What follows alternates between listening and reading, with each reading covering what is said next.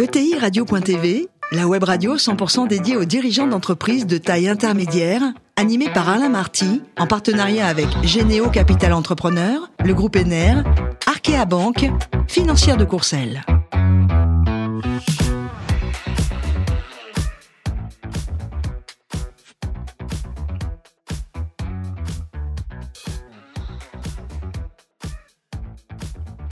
Qui est le président du groupe Ener. Bonjour Charles. Bonjour. Et François Picard, directeur associé de Généo Capital Entrepreneur. Bonjour François. Bonjour. On a le grand plaisir aujourd'hui d'accueillir Laurent Faugère, qui est le président de Winker. Bonjour Laurent. Bonjour. Alors vous étiez en 1974, diplômé d'HEC, votre premier job, c'était au BCG, le Boston Consulting Group. Le premier client, c'était qui votre premier client Laurent? Premier client, je suis allé au BCG pour faire des projets très sexy et je suis parti à Lyon pour faire du pricing de granulats. Euh, le granulat est probablement le produit le moins cher au granulat. monde. Le granulat, c'est des petits cailloux qu'on vend et qui, qui valent 30 euros la tonne. Et donc, j'apprenais à faire du pricing de granulats en fonction de la taille du granulat. C'était passionnant. C'est formateur, ça, non? Hyper formateur. Alors après, pour punir, AstraZeneca, très connu maintenant, ça l'était déjà à l'époque?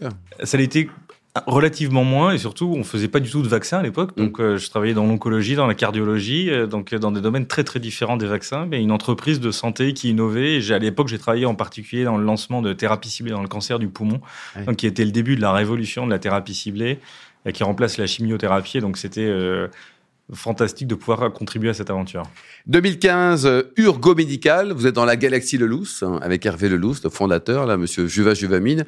C'était une belle aventure aussi, euh, Laurent?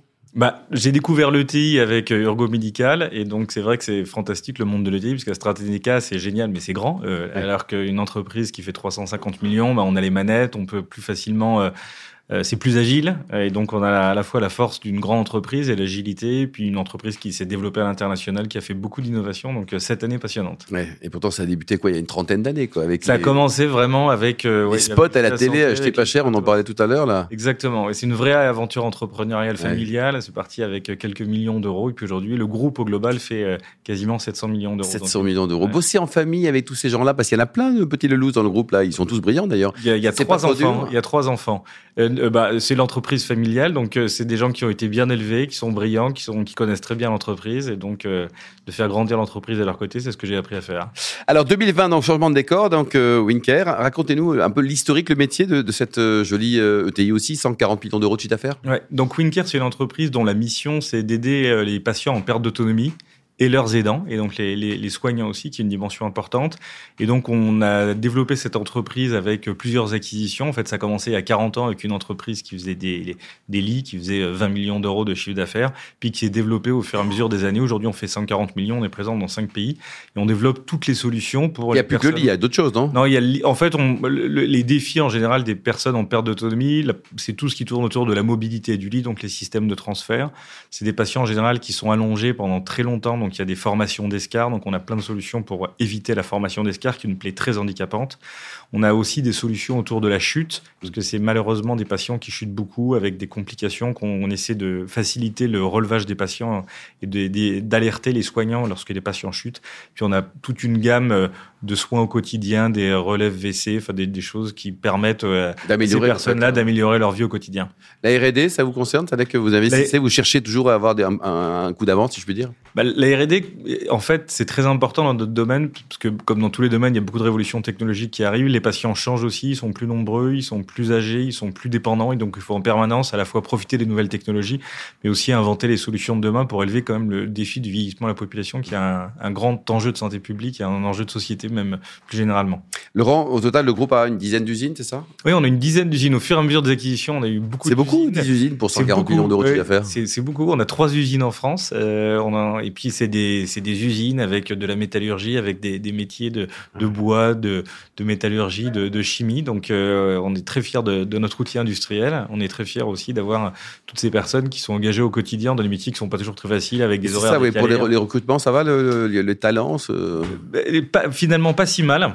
Euh, on réussit à avoir, voilà, une, il faut avoir un management comme euh, on l'a évoqué, un management bienveillant Ouais. et, et s'adapter au changement. Mais on réussit quand même à recruter des personnes, ce qui est quand même le défi numéro un aujourd'hui, euh, en particulier dans l'industrie. Absolument. Charles? Alors, euh, moi, je connais bien votre, euh, votre société parce qu'on on a dû utiliser ces produits et c'est intéressant de voir comment, comment on fonctionne.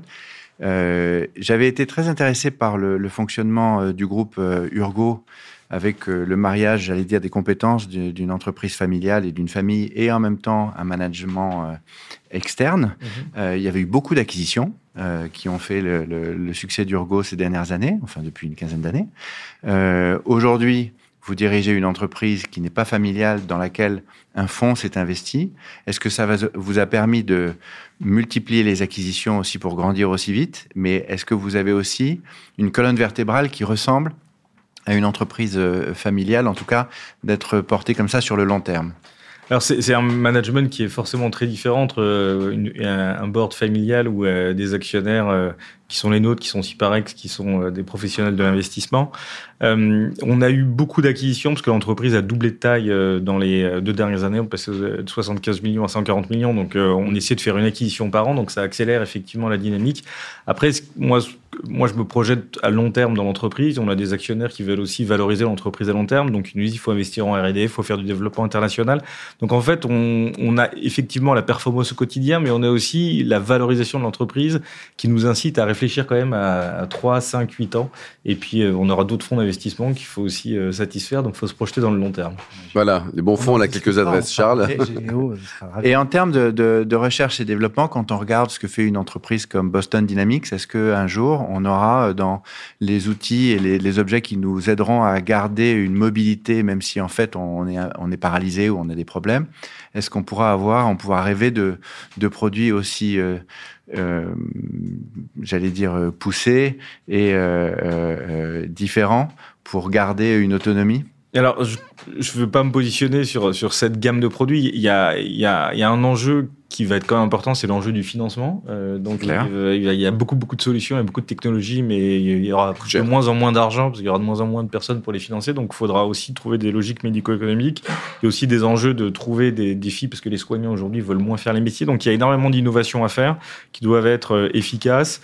Euh, et nous, on travaille dans des domaines justement où on réfléchit à l'efficience médico-économique pour être capable d'apporter, euh, de, de financer aussi, d'autofinancer euh, les solutions qu'on apporte, de relever les défis du manque de soignants. Et on a des solutions dans ce domaine-là, par exemple. Et Donc bonne idée, mais trop cher en fait. Je, je me prononcerai Oui, pas oui, dessus, idée, mais, idée, astucieuse, mais finalement mais- trop mais cher il par va, il falloir trouver des. Il y aura un marché aussi qui sera capable de payer et d'avoir. Alors peut-être que Des ce sera des comme out ça. of pocket, oui, des des patients qui le paieront eux-mêmes. Vous comptez beaucoup sur l'État pour financer vos, vos, vos produits ou finalement aujourd'hui en France la sécurité sociale où il y a quand même une part de plus en plus privée qui s'organise ou pas ça, reste quand même principalement euh, du public, donc Du public, il, faut, euh, il faut répondre à ces enjeux. Après, on a des moyens de le financer. On est un pays riche, ça va, quoi, heureusement. hein, parce que... Non, mais il y a des- il y, a des moyens de le financer. Par exemple, aujourd'hui, la, la, les- la chute, c'est un enjeu de santé publique majeur. Et la chute, c'est euh, 130, 130 000 hospitalisations par an. Ça coûte 2 milliards d'euros. Et en fait, plus un patient reste longtemps au sol, bah, plus il a un risque d'avoir une hospitalisation et de formation d'escar. Et donc, nous, on a développé une solution qui, qu'on met dans les EHPAD euh, la nuit, qui permet d'alerter les soignants immédiatement après la chute. Ouais, donc, in fine, faut raisonner sur, sur la globalité. Quoi, hein. Et donc, ça, on a démontré que ça divisait par trois le risque d'hospitalisation Ah, post-chute. beaucoup, hein. Et donc, euh, c'est comme euh, il y a 130 000 hospitalisations, ça, c'est un engorgement euh, dans les hôpitaux. Donc, ça permet, en mettant un peu d'argent dans une innovation, de faire des économies sur l'ensemble du système de santé. Donc, c'est comme ça qu'il faut réfléchir pour demain. François? Laurent, je pense que vous êtes clairement un homme de challenge parce que vous avez, si je me trompe pas, rejoint le groupe Winker en juin 2020. Oui, tout à Et fait. si ma mémoire est bonne, le monde était un peu euh, chamboulé à cette époque. Euh, les plans blancs, euh, les confinements. Qu'est-ce que ça a apporté ou transformé dans le groupe et que vous avez vécu en arrivant, justement, cette séquence euh, 2019-2021 Et comment euh, les usages, peut-être euh, produits, Winker et autres, ont évolué suite à cette période? Donc moi, je suis effe- effectivement arrivé à la, fin du Covid. Bah, ça a été une période où déjà on a été énormément sollicité euh, parce qu'à un moment il a fallu avoir des lits. Donc le, monde entier nous a appelés pour essayer d'avoir des lits rapidement. Donc il a fallu trouver des solutions en termes de chaîne de production, mobiliser les équipes aussi à ce moment-là pour être capable de, de fournir ces produits-là.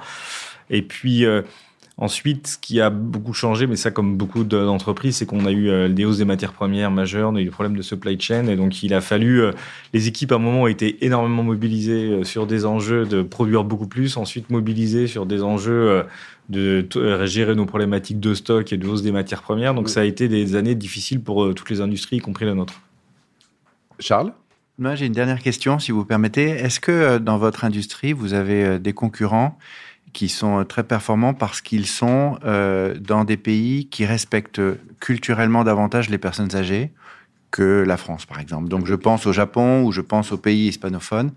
Euh, est-ce que vous avez ce genre d'opérateur? Alors, nous, on a, euh, on a fait l'acquisition d'une entreprise au Danemark. Au Danemark, ils sont très avancés dans les nouvelles technologies. Et par exemple, dans ce pays, il y a beaucoup de rails au plafond. Je ne sais pas si vous avez vu dans les hôpitaux, parfois, il y a des systèmes de rails de transfert qui permettent de bouger les patients.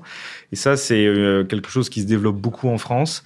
Euh, qui permet en particulier d'éviter les TMS. Alors, je ne sais pas si vous le savez, mais euh, le domaine dans lequel il y a le plus de TMS au monde n'est pas le BTP, mais c'est le domaine de la santé. Oui. Et une infirmière qui est, enfin, pardon, une, une soignante qui est dans un EHPAD porte une Jeep par jour à peu près. Et donc, c'est l'une des raisons pour lesquelles ce métier est de moins en moins pratiqué. Donc, on essaie de trouver des solutions pour euh, réduire ces TMS. Et l'une des solutions, ça vient de notre euh, filiale au Danemark qui fait des systèmes de rails avec qui permet de relever le patient et de le transférer soit dans la salle de bain, soit dans d'autres endroits avec euh, en étant aidé, ce qui, ce qui permet de réduire les, les, les TMS. Et aujourd'hui, c'est c'est un peu comme le télétravail, c'est-à-dire que quand vous avez un soignant qui va dans un EHPAD, la question c'est pas est-ce qu'il y a du télétravail, c'est est-ce qu'il y a des rails au plafond pour m'aider à transférer les patients. Charles? Non, mais je pensais dans un Gaston Lagaffe, il y avait eu également ce genre de rails au plafond. Et finalement, comme quoi, l'innovation est partout. Euh, François, qui adore les BD. Exactement.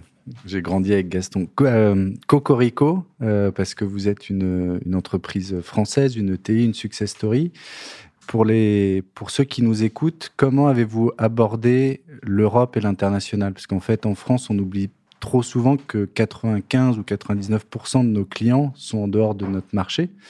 Donc, euh, comment ça s'est développé? Ce sont des acquisitions? C'est de l'organique?